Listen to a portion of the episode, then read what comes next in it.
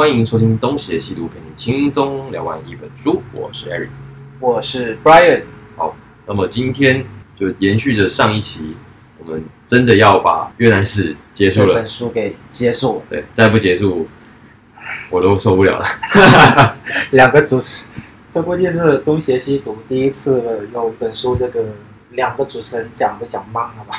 哎，因为时间有限了，主要是不能好好慢慢的细讲。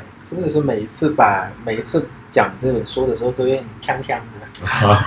都在一个很疲倦的状态下进行。对啊，对就是好，那么上一期讲到的就是美国离开了越南，嗯那么越南正式的变成红色，是叫做化了，叫做越南社会主义共和国。是那么今天要讲的就是在统一之后，越南的走向是什么？嗯那么我们比较可以直接联想到的就是中国大陆在赶跑了国民党，全部变成红色之后，是。中间陆续发生了一些不太妙的事情，是，例如说文革啊，然后饥荒，还有一些奇妙的社会实验，导致了导致了蛮长一段时间的停滞。不知道怎么回事的停滞，不晓得越南有没有因为这个社会主义实验而导致了某一些我们所不知道的可怕的结果，这个真的不知道，因为课本搞不好也没写。马马虎虎了。那今天主要来聊的就是这一方面的问题嘛，因为这毕竟跟我们现在所认识到的越南有点不太一样的，对，所以我们现在就来聊聊一下，在越南变成现在这个欣欣向荣的模样之前，对，究竟是一个，究竟经历过怎样的风雨？那就让我们来听下去，开始喽。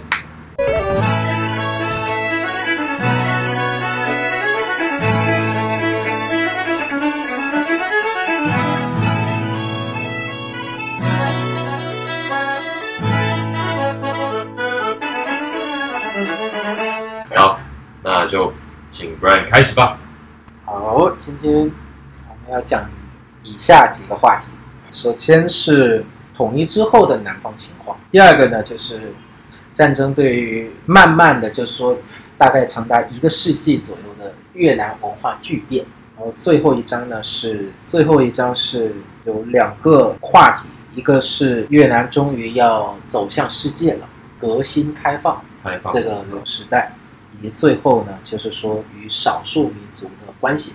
当然这是这一部分是蛮少的了，不过应该还是值得讲一下。OK 今天我们大概就讲这个。那么南方到底有出现了什么状况呢？好，先说把时间拉回这个一九七六年，刚好刚统一，上一集我们提到的是刚统一的这一段时间。那其实这一段时间呢，我先分享一下我自己的故事啊，就是在之前很长的一段时间嗯，我都觉得这是一个非常神奇的、莫名其妙不知道怎么回事被消失的时间。说一九七六年，一九七六年以后到我们一九八六年。这十年，这十年，你说消失是指都没有就课本当中没讲。对，那我通过我的父母辈，我的爷爷奶奶辈，他们讲的也是云里雾里，也是那种云里雾里。那通过这本书给各位读者说的哈，我先说结果，就是共产党在其他地区刚掌权的那一段时间要做的所有事情，他基本上在南方都做了一遍。你的意思是这一些内容是对，呃，政府就这一章的话，政府不想告诉你的，是，就这一章的话，基本上就是，嗯，你可以看在全世界的范围之内，嗯，共党在一个国家掌权之后，他要做的事情，他在南方，他在这个越南南方被统一之后，嗯几乎是全部都做了一遍。啊，比如说清算他的政治对手啦，再教育一些这个坏分子啦，或者说是没收一些这个私人财产、土改、阶级斗争，基本上都做了一遍。那好，我有个问题，这一些类似阶级斗争的行为，嗯哼。在北方有没有先做过一次？北方先做过，北方做这些东西的话，它是一个非常长的一个过程。对，是从大概是一九四五年以后，一九四五年以后有短短的一一段时间，然后开始打仗。嗯，然后打仗完了之后，就开始就是说北越不是正式建国嘛？那北越的那一段时间，大概是一九五五年左右开始，长达二十多年的时间，差不多也是战争的时间了。对，也是一样，就是说在北方也是斗地主，嗯哼，打土豪分田地，打土豪分田地了。然后就是说没收私有资产。总之就是说，你说越南的共产党的政策有没有曾经毛化？有，但是呢，为什么它不那么明显？是因为它发生的时间呢，基本上都是跟战争有关的。比如说北方的这一段，它发生的这一段时间呢，有一个更重要的事情，其实就是南方在打仗，所以南方打仗这件事情掩盖了这件事情的存在。让他们上下一心。是对，就反正就是说，你搞出来任何的不合理嘛，终归最后还是要服务于一件事情，就是说要为解放南方的优先。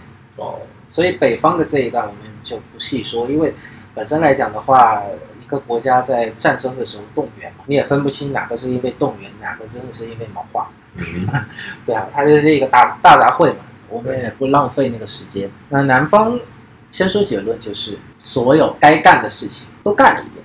反正就是当年那些没有跑到美国去的，你就准备留下来被清算。是是是是是是是是是，所以呢，在一九七六年以后的蛮长一段时间，越南又爆发了一次难民潮。呃，这次是要逃去哪里？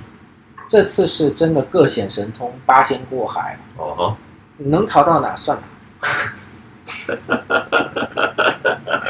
不是，这可是真的真实存在哦。因为有些人呢，他是大部分人是还可还是留下来，嗯因为大家觉得不管是鸡的、鸭的、皇帝还是呃共产。嗯哼，资本还是社会主义，我在哪个制度下我都能活着，那人家还是留下来。但有蛮多的一部分，也是在这一段时间陆陆续续的，可能是通过海上的飞船，对，或者说是各种各样的通道，比如说是逃到香港、啊，逃到台湾、逃到菲律宾，或者是逃到某一个第三个国家，比如说日本和韩国，然后在日本、韩国、台湾、呃香港这些地方的难民营里面，等待着被转往第三个国家。那、第三个国家往哪里就不知道。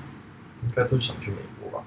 嗯，理论上来讲是应该都想去美国，但最终的话其实是蛮少人到的，多数是去了欧洲。能跑的人应该也都是还算是社经地位不错的。就几乎是由于在这十年当中，越共的这个政策因为毛化，所以呢，它就变得一个非常的高压，所以呢，它就是哪怕是倾荡家产，我也要逃走，先留个活口再说，对吧？那这就是南越在被统一之后的一个主要的情况。结论大概是这样。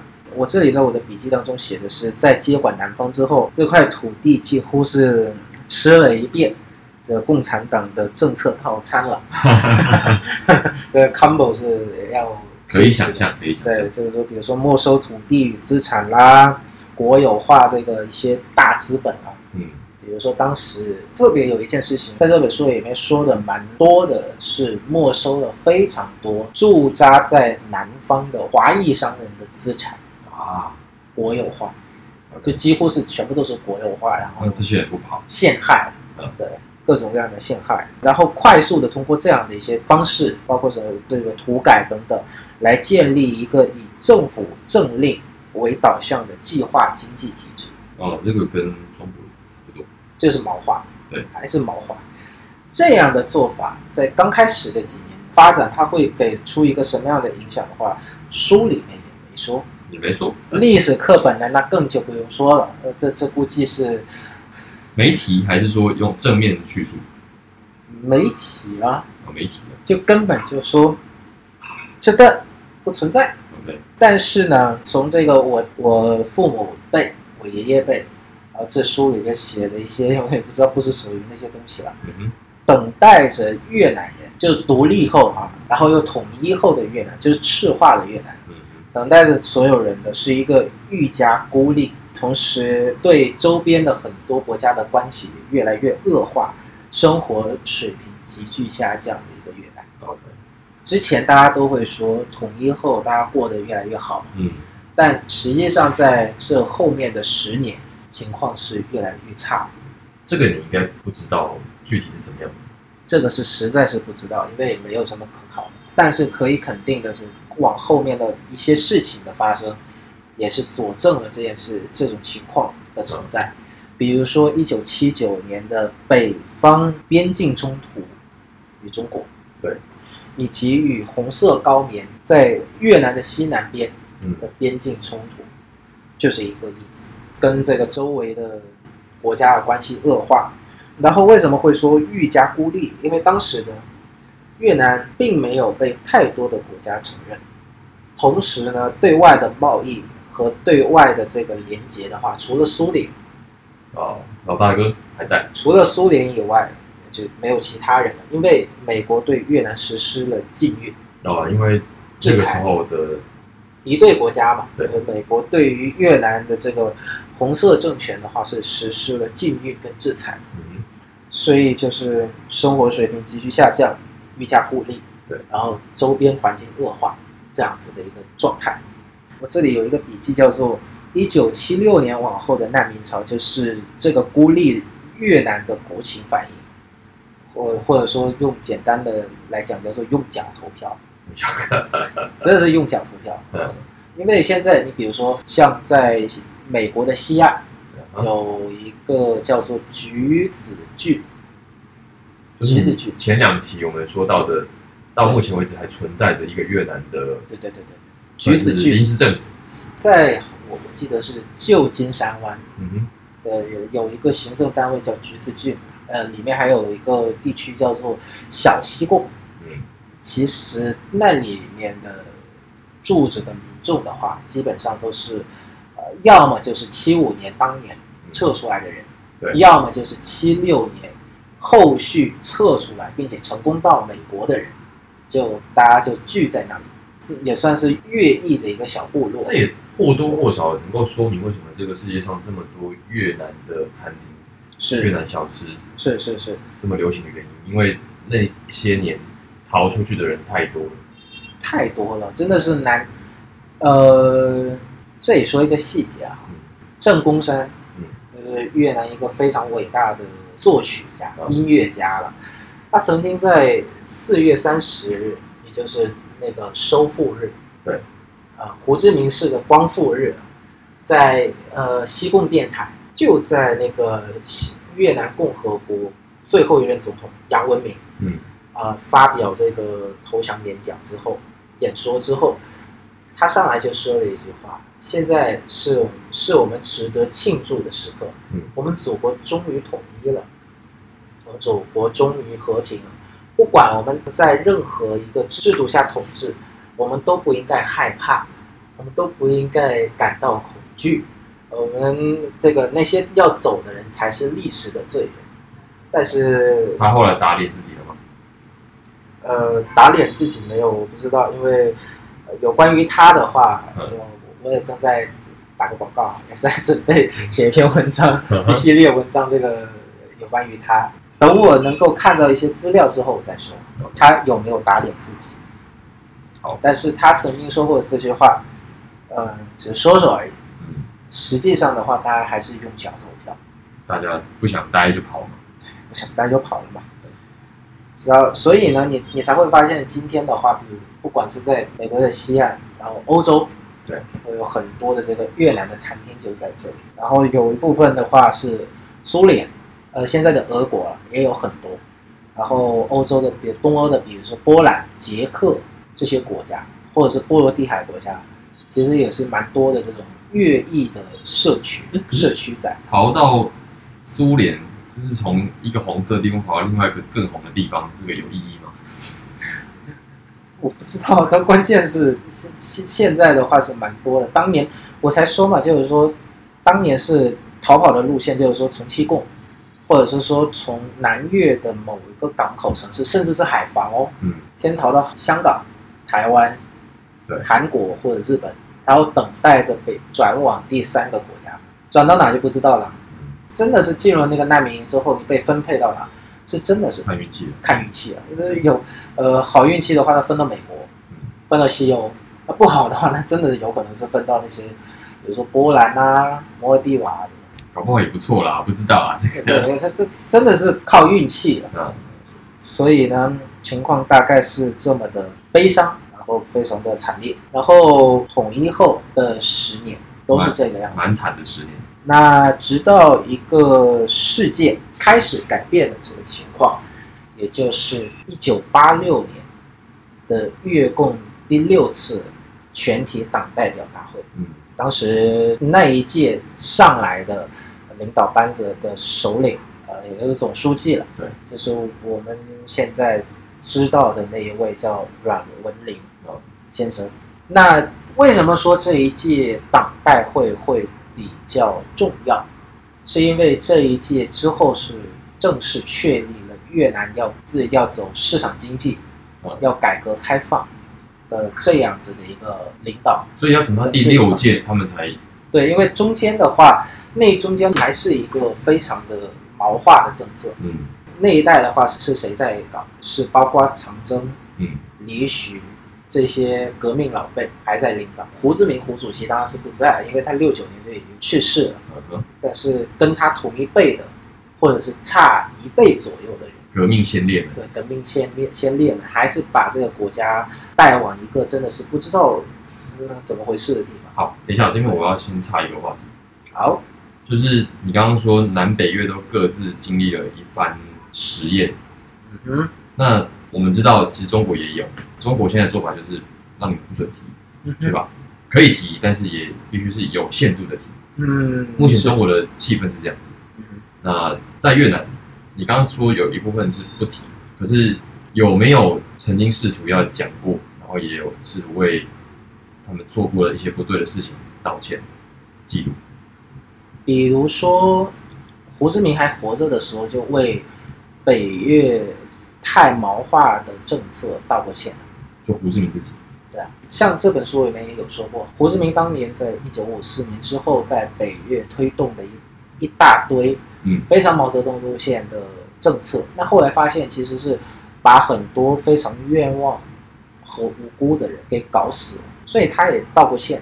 至少是以我现在，虽然说我可能不算是那种太有政治色彩的人但是我讲一句公道话，越共比中共至少有道德多，因为他至少他做错事的话他会道歉，包括后面其实那个第六届的全党代会之后，党是有道道过歉，我为了南越的那些清算，我为了南越的那些烂摊子的事啊，反清算就不在内，嗯但是至少对于南越的这种经济上的摧残的话是有道过歉的哦。就他的这些实验给南越的经济搞成那个鸟样，所以这一点是好了一点好过中国。对了，现在就不准你提了。所以我这边的笔记里边才会写出一个，才会有一个问题，我也不知道它的解，它的答案是什么，但我还是想非常的提提在这里就是说为何越共会道歉？这一点是蛮值得玩味。难道在越共的选择的这个方案上面，没有那种就是说通过暴力的手段，通过镇压的手段，嗯，来维持自己的政权稳定？好像也没有，似乎是在历史的进程当中，越共好像从来都没有想过这件事情，还是有，但他不用。直到今天好像管制也没有特别的严格，是有管制不严格？这一点是非常值得我们可以去，如果大谁知道的话，嗯大家可以在这个 podcast 下面，或者是通过 podcast 这个管道来分享的。我也蛮想知道，因为这本书里面写的也没有写到这一点。对，至少是它里面有写过一个细节，就是说，呃，越共对于越南的农民是非常的依赖。就在五十多年南越统一的那个时候，它是的那个时间点为起始点哈。嗯，五十年前把越共捧上执政党的宝座的也是农民。那越共如果不不道歉，不改变自己的政策的话，特别是在那个第六次的党代会的时候，嗯，他不改变自己的政策的话，还是这样疯狂的作妖的话，五十年过后，可能越南人民也会把他从那个执政的宝座给拉下来喽，这个非常的不一定，因为对就是你如果采取更暴力的军事镇压，那么就还是可以继续下去。是，所以这一点才我我才会觉得这不是一个非常必然的事情，这完全是如果共产党他想要的话，他可以通过非常暴力的手段，对，来达到维持他政权的目的，对吧？难道越南共产党是那么的有爱的政党？照你刚才的讲法，北方的这些实验胡志明出来道歉，也是还有因为战争的缘故，嗯所以大家不得不上下一心。对，可是统一之后，对南方的实验还依然愿意道歉。南方的实验是没有明确的道歉，哦，没有，但是在那个报告里面是有说检讨，嗯，就是说我们检讨过去我们做错的事，就过去的十年，那个时候是一九八六年，嗯。就是我们做错的事，所以我们要改过来，也没说是要道歉，但是至少是说我们做错的事，有承认我们错了，那也应该算是一个道歉的形式吧，哎，不太算。不太算，但是有说了，这个这个是这样子，就是哦台湾流行过一个词叫转型正义，我想你应该听过。嗯，听过听过，那转型正义基本上是要不但要道歉，你还要做出具体的行动，嗯，有些该证明的，你要把它就是正过来，正过来。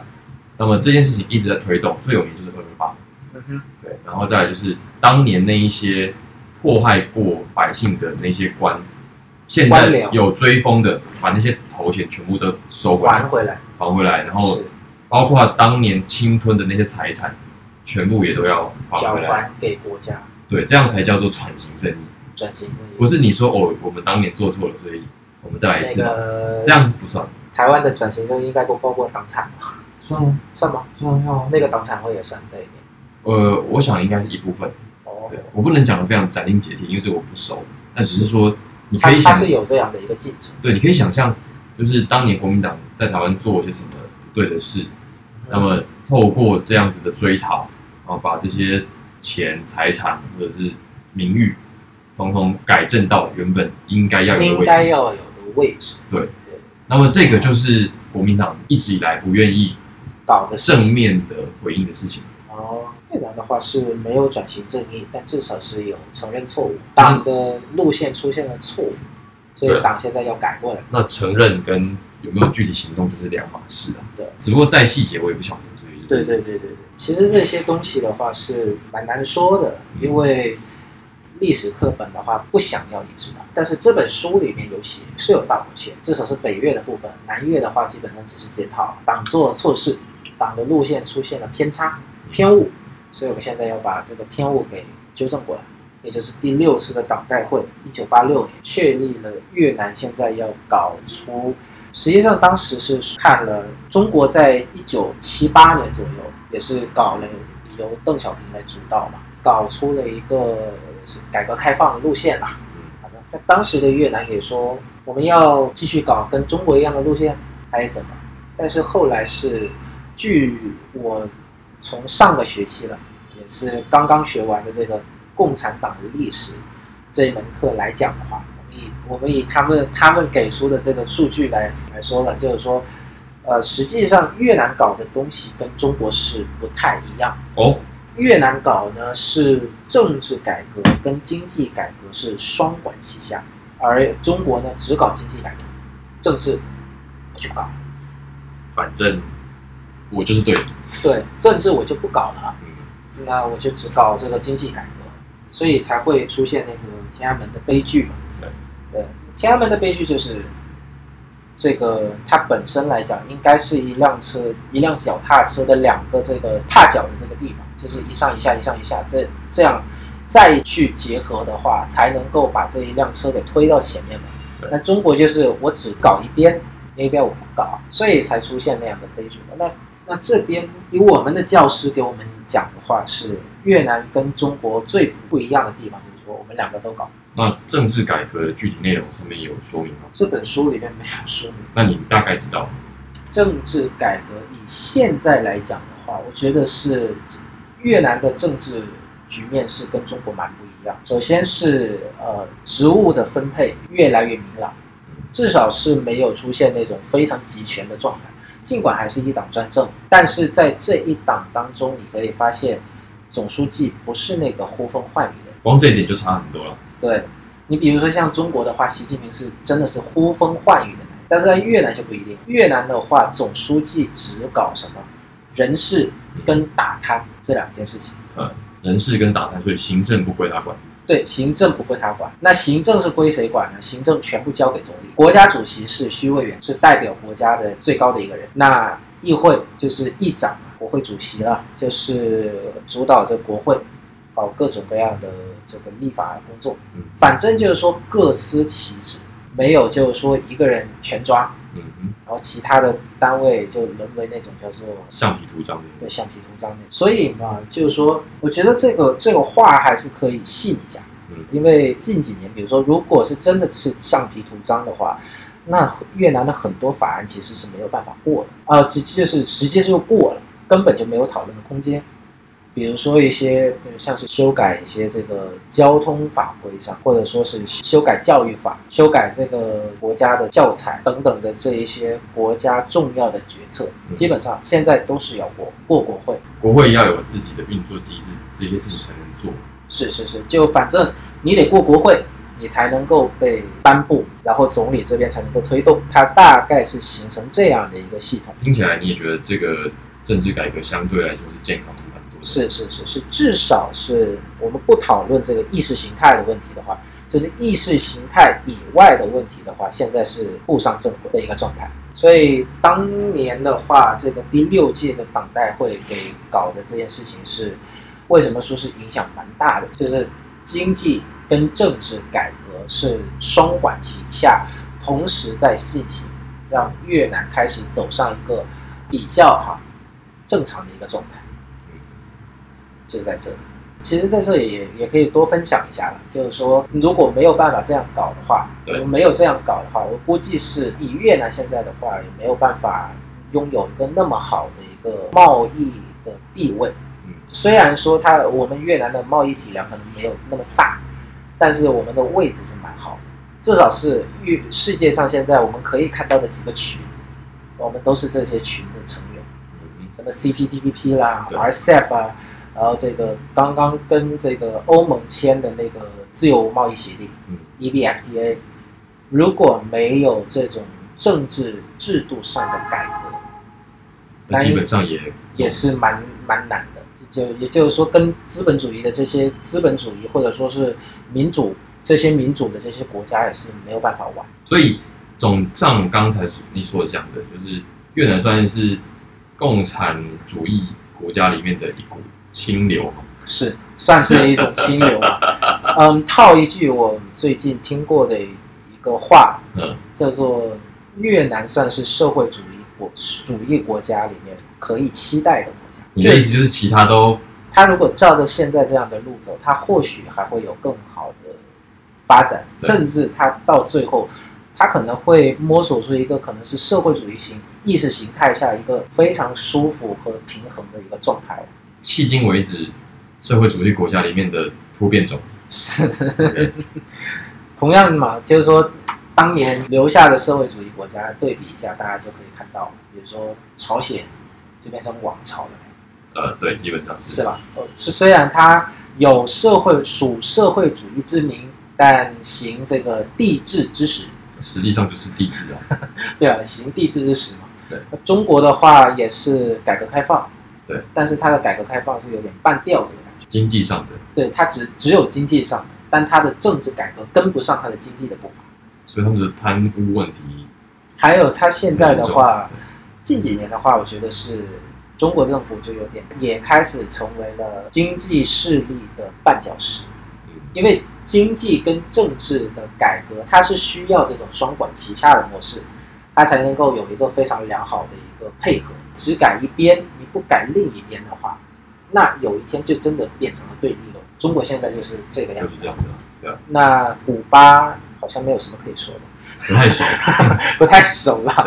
对，越南的话是希望呃他现在的话还只是初步，希望他未来还可以坚持这样做。那至少是那一次的第六届的党代会是影响到现在这样的局面。哦，所以可以稍微讲一下八六年之后的改革开放是改革哪一些东西？八经济上的，OK，八六年先说一下八六年改革开放。其实八六年的决议啊，党代会的决议，他也没有说具体要怎么改。没错啊，它只是确立了大概这么一个方向，但是我们要改，改那是肯定的。怎么改不知道。那怎么改呢？就看各位同志自己摸索喽。那后面呢？以以以我自己在共产党历史课上面听到的内容，嗯。我这里跟大家分享一下，就是一个做这本书的一个补充，OK，就是说，呃，怎么改？就是说，当时的各个地方的官员，嗯。你自己摸索模式，哪一个模，呃，然后你做做完了，你你报到中央，中央就反正就是睁一只眼闭一只眼，你你想干嘛都行，对，你想干嘛都你想干嘛都行，你只要报到中央就可以了。嗯然后中央在这个睁一只眼闭一只眼的过程当中会去研究，就哪一个地方的这种摸索出来的模式比较好。对，那我会在下一次的党代会会做一个特例的表扬，嗯然后呃给其他的省份说，好，你们也推进推进嗯哼一下，呃，学习学习，就大概这样的一个模式去去改。比如说税制，像八六年以后是改蛮多的，包括这个货币政策，对，包括这个呃税，对税务，包括这个呃完善这个市场经济改革的相关的法律架构，是有蛮多的改变。好，那我这边想要打岔问一下，就是现在通用的这些什么一万、十万、五十万的这个货币，嗯，是从什么时候开始就是这样子？八六年以后吧。所以在那之前，八六年以后，实际上面值还没有那么大，但是后面是因为通胀啊的原因，哦好，那就你所知道的哈，因为你、你毕竟不是那个年代的人，是我只想问你说，越南有没有曾经是一百块、一千块的时代？有，因为我妈，我妈曾经跟我讲过是有这样的一个时代，嗯但是那个时代是蛮久远的。我们我们越南曾经还换过一次旗，嗯哼，是要换过一次货币，就有点像台湾台湾的中华民国政府在来台之后是换过一次什么新台币，对对对，但是换了一次货币之后，还没有办法把那个面值降到一个非常小的一个。那那个时候降了很多，对，四万换一块，关键是越南换完货币之后还在通胀。对，所以现在你看到的这些面值的话，其实也是当时那个时代通胀所留下的产物，哦，不是说越南想印这么大面值。所以意思是意思是之前还有更大的，嗯，之前的话是从最开始是一块、两块，嗯，没有更大的面面值，它大概是到这样的一个区间之后，它就稳定下来。因为我刚我觉得那这样逻辑上不太一样，因为台币换新台币是因为那啊，是是是在那个旧货币的时候是是大到不行，因是为大到因为那个时候刚撤退到台湾来，嗯哼我们那时候已经经历过一次非常巨大的通货膨胀，是那那个时候才要发行新货币，是才会有什么四万换一块的这种荒谬的烂事。那可是听起来越南不是，它是从原本很小的货币对一，块然后两块的通胀通胀一路通涨到非常的夸张的一个程度，然后又换一次货币，嗯但是换完了之后继续涨，是继续涨到大概今天这样的面值。所以它会是以一千为基础。对，一千为期，基础就是在于此。这是以我妈自己讲，因为我妈当时是，我妈算是比较生活于一个，她是出生的那个年代是还没打完仗，嗯，她成长的那个年代还是用票据。哦，对，我知道，你。你你你知道，就是社会主义国家会有一个时代，大概是没有货币。我以前拿过中国的那种，对对对，就是票据，就是你拿，比如说饭票、粮票、煤票左右然后每个人就大概只能分发多少。对，然后再转到这种开始用货币来交易，嗯，然后通胀换钱，再通胀，然后到现在。嗯。所以。现在算是货币的币值稳定了。对对对，所以现在一千块的价值就相当于一块。对一块，一块左右，那一万的话相当于是十块。所以当时这个 Eric 来越南的时候，我有时候顺着我老师说这一碗这个河粉五十块，他他就开始愣错愣住了，我就说五十块，其实那个顺嘴了，嗯是顺嘴溜了，那就就说什么是五十块，但实际上的话它是五万。就是你们讲多少钱，后面再加三个零，对而且你们自己也已经习惯了自己把三个零去掉了。对对对对对，我们现在也大大概就是说算钱的时候也也会把那后面三个零给去掉。我看有一些餐厅，他也都是习惯这么做，因为一道菜动辄就是十十万块的，你很难这样因全列出来。为你你你再算那个也没用啊，除非你是银行。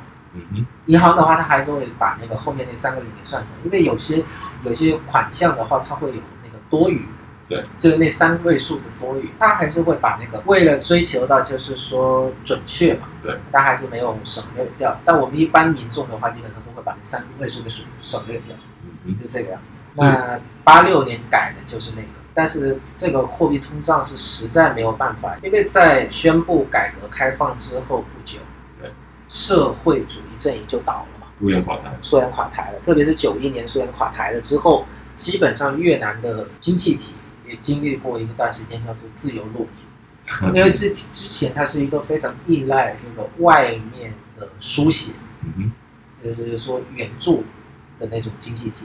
对。它本身因为战争的蹂躏，它的生产力本身就不高嗯，然后它非常依赖这种援助。那突然某一天就是说，哦，不援助了，明白我的意思吧？就是突然断奶的那种感觉。要靠自己了。对，要靠自己了啊。所以呢，就有一段时间算是自由落体，那个时候也是通胀啊等等各种各样找上门来。所以呢，就是越南的这个经济当时是也是政府 非常努力了，嗯哼，就是说力挽狂狂澜了，那你刚刚说改革了货币，改革税制，改革了这个法律框架，然后再让各个县市首长自行研发战术。对，自行研发战术，就反正就是什么鸡的、鸭的、什么的 A、B、C 的嗯，全上。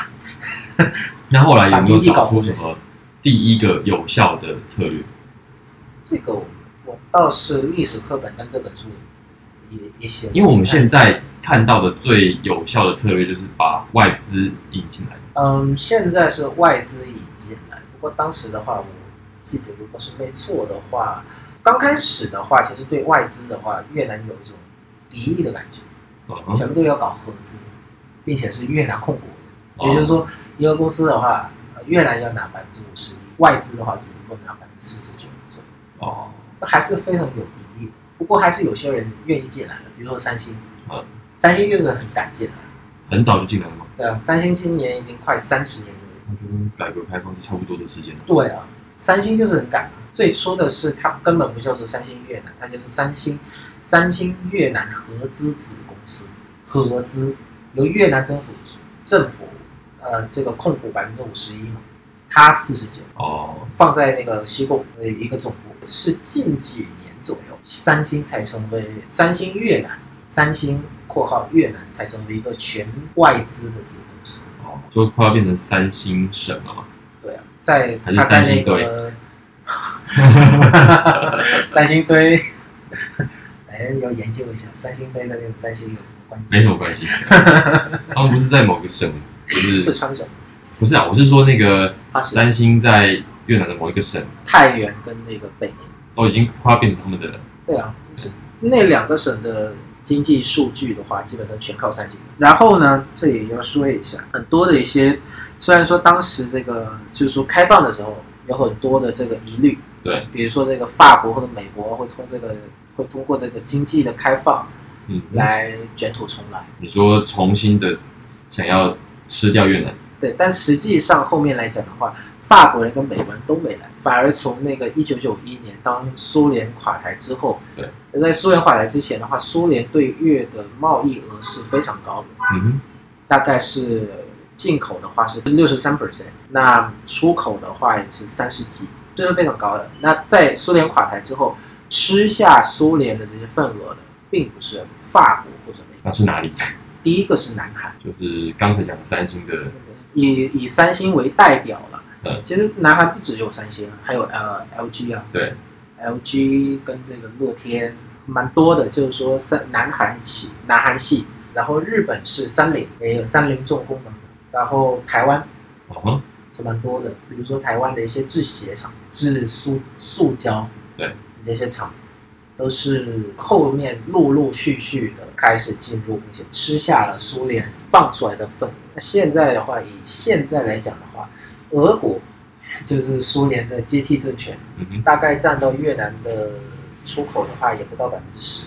大大降低了对这个老大哥的依赖。对，但是越南现在最大的外资直接投资国的话，对，呃，这两年的话，一直是有两个国家交替着来，对，一个是日本，一个是南韩。所以还是他们两个台湾。台湾稳定第四，台湾自二零一一六年以后是稳定第四，嗯，有有的些有些年份是上来第三，哦，但是关键在于就是说，呃，台湾一直跟那个中国大陆纠缠，对，就是在排行榜上，就是三四三四这样。对。三四三四三四在。哎，中国这么大，跟台湾这样弄也只有三跟四哦。最猛的在越南的话还是南韩为两个两大最猛的这个 投资阵营。所以就表现在包括日本制的机车，是基本上就跑遍了整个越南。是是是，不只是越南啦，就是东洋，就是印度支那。对，我们现在不说印度支那，是说东洋半岛，东南亚，对不是东南半岛，就是三个国家嘛，一个是高棉、嗯，柬埔寨、对，老挝跟越南这三个国家叫东洋半岛。好，OK，基本上，嗯，不只是越南哦，这个是整个东洋半岛的三个国家，哪里都有日支持，嗯所以基本上来讲是这个样子。啊，那讲到这里，要讲回一下这个，呃，刚刚有漏掉的一个内容，就是这个一九七九年的，一九七九年的这个与中国的边境冲突，还有这个与红色高棉的边境冲突。这些都是改革开放之前对。那这个其实也是世界的一个缩影啊，因为当时中国跟跟苏联不对付，是吧？对。但越南跟苏联很对付，就是还是维持着友好关系。所以就变成了就是说欧亚，呃，这个共产集团内部本身就发生了分裂，就变成了是什么？越南是苏联的朋友，中国认为苏联是我的敌人，所以越南也是，所以越南也是我的眼中钉。然后呢，关于这个红色高棉。嗯哼，红色高棉就变成了一个非常有意思的话题，就是说，红色高棉的执政执政者呢，本身就比较亲毛化，毛泽东路线，同时呢，他好像也没有逃脱掉那个，就是说，好像要要被纳入越帝国的心理阴影，所以他一直就觉得河内的政权会把它给吸收进来，而且嘛，就是说，你看都姊妹党。就是说，东洋半岛这里这三个都是赤赤化政权，所以呢，更有一种就是说，他有一种我我读这本书读到那个细节的时候，实际就上有一种就是说，他妈一致对外，现在外面已经没有敌人，现在开始把枪朝内互相打。差不多了啦，对啊。之前的话是还有个美国人，对，来，那我们集中力量打美国人，那现在打米狗米狗狼啊，这个糟了。我们该好好算算账了。对啊，那那那那该就把这个枪枪口朝内啦，这个开始把开始互射了，嗯，棒棒棒。全部都倒。结果就开又开始了打仗，嗯算是第三次的印度支那战争。不过这一次战争之后，反正因为它的规模也没有太大，所以也没有太多人说到这个事情。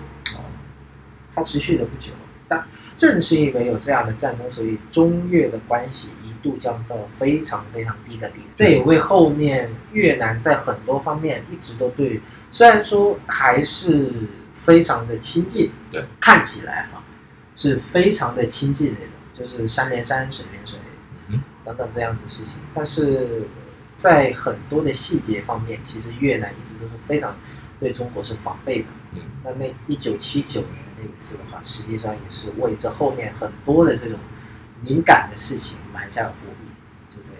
合理。合理。那红色高棉就不用说了，红色高棉就是说他他心理阴影太大，所以他还是得打仗打起来。嗯那我们也是，我觉得是以河内政权的叙述方式，对应该算是比较合理的。开第一枪的又不是河内嗯，开第一枪的是啊、红色高棉，但是后面有一段时间是美是也让美国人非常不爽，就是我们打败了红色高棉之后，因为我们没有退兵，还占领着柬埔寨，对。所以他认为的是我们我们把柬埔寨给并吞了，所以呢他就愈加的缩紧那个境遇，对，就变让越南变得更加孤立，这也是呃合情合理的。所以才会有后面的这个改革开放。是后面的改革开放，八六年是一个起点，嗯，但真正的让越南开始经济腾飞、开始起飞的，其实正式进入轨道的是九五年。哦那也是蛰伏了九年左右。嗯哼，九五年是干嘛？九五年是美越关系正常化，就是在克林顿任下的的这个总统任下，嗯，当年是什么？克林顿访越，成为了嗯美国的美首位美现任的美国总统访问赤色的越南。第二次该不会就是奥巴马了吧？对，第二次就是奥巴马。所以呢，当年的克林顿访越之后，美越关系就正常化了，两国建立了外交关系，那就正常化。那在正常化了之后呢，就开始起来了，越南就开始走进了世界。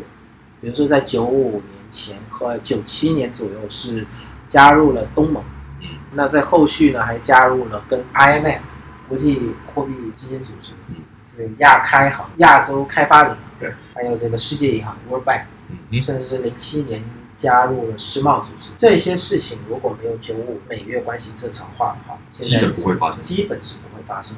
对对，所以，呃，你说越南的改革开放到现在有有哪几个要点的事件？嗯，需要记住的话，就记住两件事情就行。八六年的第六届党代会的决议确立了我们要改，以及九五年美越关系正常化，美国。担保越南是一个可以来往的国家，是是是是是，美越就这关系正常化之后，后面才有很多嘛的事情发生，甚至现在是我们谈成了非常多的这种双边的、多边的贸易协定，我觉得也是要有这个九五年的关系正常化，嗯，才有。毕竟还是这个世界霸主出来说，哎，这个是正常国家，虽然战败了，但是还行，还是可以玩一玩的。我们刚刚说的是越南在统一之后的一些发展的一些发展的改革开放，这算是第二部分，就是已经改革开放到现那现在了。那现在的话，如果大家还想知道越南会往哪走的话，呢继续关注呗，对吧？应该是关注你的频道了，因为我们这个书可能讲完，对对对，应该可以是关关注我的频道，我可能会在后续的会开发这个新的越南国情中文新闻。系列，对，我跟大家报告一下在越南的相关的一些情况。那第二部分，今天这一集我们要讲到的是一些这个战争与文化，就是在慢慢的二十一世纪、二十世纪的这个长路哈，对，究竟给越南的文化留下了多少，留下了什么样的词的影响？总结起来有以下几点：第一个是越南算是全。东亚西化程度最高的一个哦，东亚哦，哦对，全东亚哦，西化。你的意思是比日本？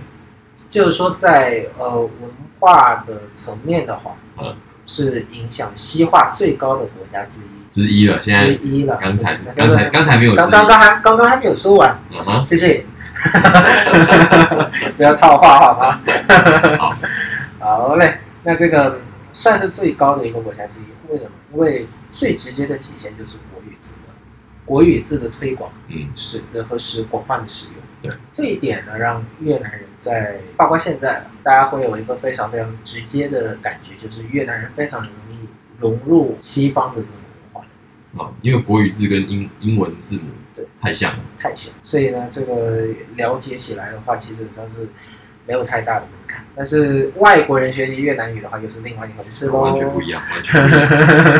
这个看 Eric 的这个，因 为 Podcast 没有这个视频的版本，所以你要看到看到他现在的这个脸，真的是，这能一样吗？能一样吗？对，但是就这个，然后但是越南人在这个包括这个法属的这一段时期，嗯哼，特别是法属这一段时期是高速的进入。国语字化的这个过程也付出了一个相应的代价，就是我们越南的文历史、文化历史，嗯，有点像是被劈成两半，一半是过去，对，和一半是国语字。这个蛮多被殖民的国家都曾经遇到过这样的问题。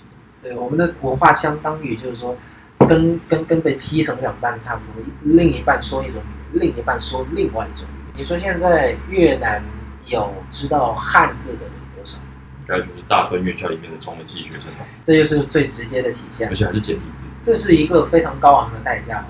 至少是你比如说同样的都西化过的，比如说韩国人，韩国人还保留他的这个文字系统汉可，可是你要确定他们会啊，啊，你要确定他们会啊，他们是保留了没错，但是他他们不一定小孩子不一定要学，就是韩韩字你不用学吗？你说日本就韩国字啊？我的意思是说，像日本就是。它保留，它同时保留了平假名、片假名跟汉字。嗯哼，他他们有一些人可能学的不好，但大抵都是能同时看得懂的。啊哈，对，所以嘛，他看得懂就是就是一个职业的体现。你比如说现像现在的越南的话，越南人的话已经没有这样子的一个能力。对啊，对啊，就是你看汉字，就是看了一个陌生的 外星人的字。。那像韩韩国我是没有很清楚了，但是我有一样的问题，就是他们现在用的是新造的韩文嘛，嗯哼，那么汉字对他们来讲就是真文嘛，是那他们的小孩子能不能看得懂真文？这个是我不知道的，韩语的话，韩韩国人应该是没有办没有办法，那就是跟越南差不多的状况是一样的。但是它是象形文字，就是韩他新造的那个韩文跟他原本使用的汉字就是两码事了。是日本的话，我觉得还是可以一步步一部分丢丢。诶，日本的话，大部分是能直接看懂对汉字的，大部分。那大部分到精通不好说，不好说对，但是可以看懂。对，比如说像越南的现在的学生的话，越南现在的学生，你说古代的这些作品，它只能够通过用越南的国语字，然后借用一下这个汉乐的来了解旧时代的那就基本作品上是不懂。对，就基本上就是不懂。如果没有老师或者是其他人辅助讲解的话，你基本是不会懂。对啊，半字不通啊，半字掰开都是那种。你知道那个东大的考试啊，入学考试嗯哼，要考那个语文嘛，嗯哼，他们的语文里面就要考文言文啊，所以越南吗？日本的对啊，哦，所以表示什么什么？他们有一些极优秀的学生是能够直接，看得懂文言文。对啊，但是越南就不行。大概是这样。越南现在就完全就是说，比如说软债的这个告平吴大告，嗯哼，一个越南非常越南古代哈、就是黎初的那个朝代，对，非常著名的一个文学作品，用汉字写，那基本上就是纯你你。你要你要是你要让他直接读那读那种叫做纯汉字版的话，那一一窍不通，对啊，完全就是得用啊、另用这个国语字，通过汉乐的拼音再拼一次。对啊，他才能够读懂，而且也不是说读懂了意思哦，只是说读懂了那个字面，呃，哦，就是这个字，在我们的国语字现在大概这样。所以，首先是在文字上面的话，其实影响是蛮大的。虽然给越南提供了一个非常非常更容易的去融入西方的文化世界，嗯，但代价也是非常高昂，几乎出现了一个几好几个世代的人与过去的历是没有太多的连接。嗯，那有一派的说法就认为说，这些既然都已经是过去了，也没有必要留恋了。有一种这样的说法。但关键是人还是有一些这个想要留恋一下自己的这个 过去，这就偶尔留恋一下。偶尔留恋一下，或者说想要知道一下自己的祖先是谁。那越南人基本上是现在如果想要了直接了解的话，是有一些门槛在，嗯，这一点是毋庸置疑，不过我们的学生学习学习中文的目的并不在于这个啦，挣钱而已啦，混口饭吃喽。混口饭吃喽。第二个也是非常有越南特色的，就是说战争给越南的文艺创作留下了非常深刻的影响。像是啊、主要两个方面叫政治化跟军事化。最主要的是，你可以看，比如说现在北越是直接有一个叫做革命派、革命风的文艺创作，这些作品它不是一个时代，它是在长长短短前后大概三十多年的战争时代的一个作品的总和，连接起来叫做革命风，反正就是打仗。那当时的话，呃，在北越的话是，你也知道共产党。共产党是比较喜欢这种为天下各种各样的领域指导方向啊。这个要当这个音乐啊，不是不是音乐了，各种各样的这个领导者，我为你指明方向那种。北越的话也是没有逃脱掉那个，越共还是为文艺创作指明了方向，创作一些比较具有政治色彩。反正当时的文学艺术对都要为政治服务了。南北越政府就是里外看的都不是人，这个会在文章里面去做。但是真的是在那样的一个时代的话，就是说所有的文艺创作，嗯哼，包括以前可能是非常自由的那种诗人、作家，都会被收编都会被收编，然后都会被影响。就是他这个其实我们只要看北边强国，大概也都能够知道了。就是比如说什么木兰啊，或者是郭沫若、长城啊，长城就是张艺谋拍长城嘛，啊，是是是，听说也是被指导了很多才会变成后来的那个鸟样。对，还很多很多的不必要被凸显的主题都被凸显出来了。是然后有些什么战狼呃个，对，就是长津湖啊，啊，对对对，这些个这些个本来就不不应该是主题的主题。对就突然变成了最重要的主题。对，那我想越南应该也是走过这样子的历程。肯定啊，所以，呃，这里讲一个小细节，我刚刚提到说，少到能够活得很像个艺术家，还能活着的，活得很像个艺术家，嗯，然后作品好像也蛮反动，然后还能活着的艺术家，像郑公山一样，这这这确实国宝。郑公山最差的时候是连北越政府说他政治立场不坚定。嗯，南越政府就直接给他扣帽子说反动分子。但你说为什么会有这样的一个情况？因为他写反战歌曲。那你说他他反战对吗？对啊。但你说对那些政府就不对啊，就不对啊。你反战还打个毛啊，对吧？违反两边的主旋律。对啊，就两边都得罪，但是也没有办法把他抓掉，因为抓掉的话，你你道德上站不住脚，对吧？你把你把郑公山给杀了，真的是两边都都有点。我有点不太对哦。是啊，好，那今天我们呃也也给大家讲的差不多哈，这个关于这个越南的改革开放是如何的，然后战争对于越南的化的影响到底是怎么样？嗯，那希望这个给各位能够这带来一定的价值。因为越南这个国家仍然还在高速的成长，是比起改革开放，现在搞不好才是越南最高速的时候。是是是，对人民的现在算是百业待兴，然后就是说在那么多年被战争蹂躏摧残之后，终于走上了正轨，并且是一个快速爆发的一个时代，其实蛮蛮值得期待的一个地方了。蛮值得期待的一个国家。对，如果各位听众朋友有兴趣，可以先看一看这本书，然后也许以后也可以来这边工作啊，有一些新的机会什么的，我觉得都还是蛮不错的。是 OK，好，那么今天的节目就到这边。如果你喜欢我们的节目，欢迎到 Apple Podcast 给我们五星好评，或者到 Facebook、Instagram 跟我们留言互动。又或者，如果喜欢我们的节目，也欢迎抖内支持我们。这个录 podcast 这么困难，走一下。每次都要讲。好了，那今天的节目就到这里，我是 Eric，我是 Brian，感谢你的收听，我们下次再见，拜拜。拜拜。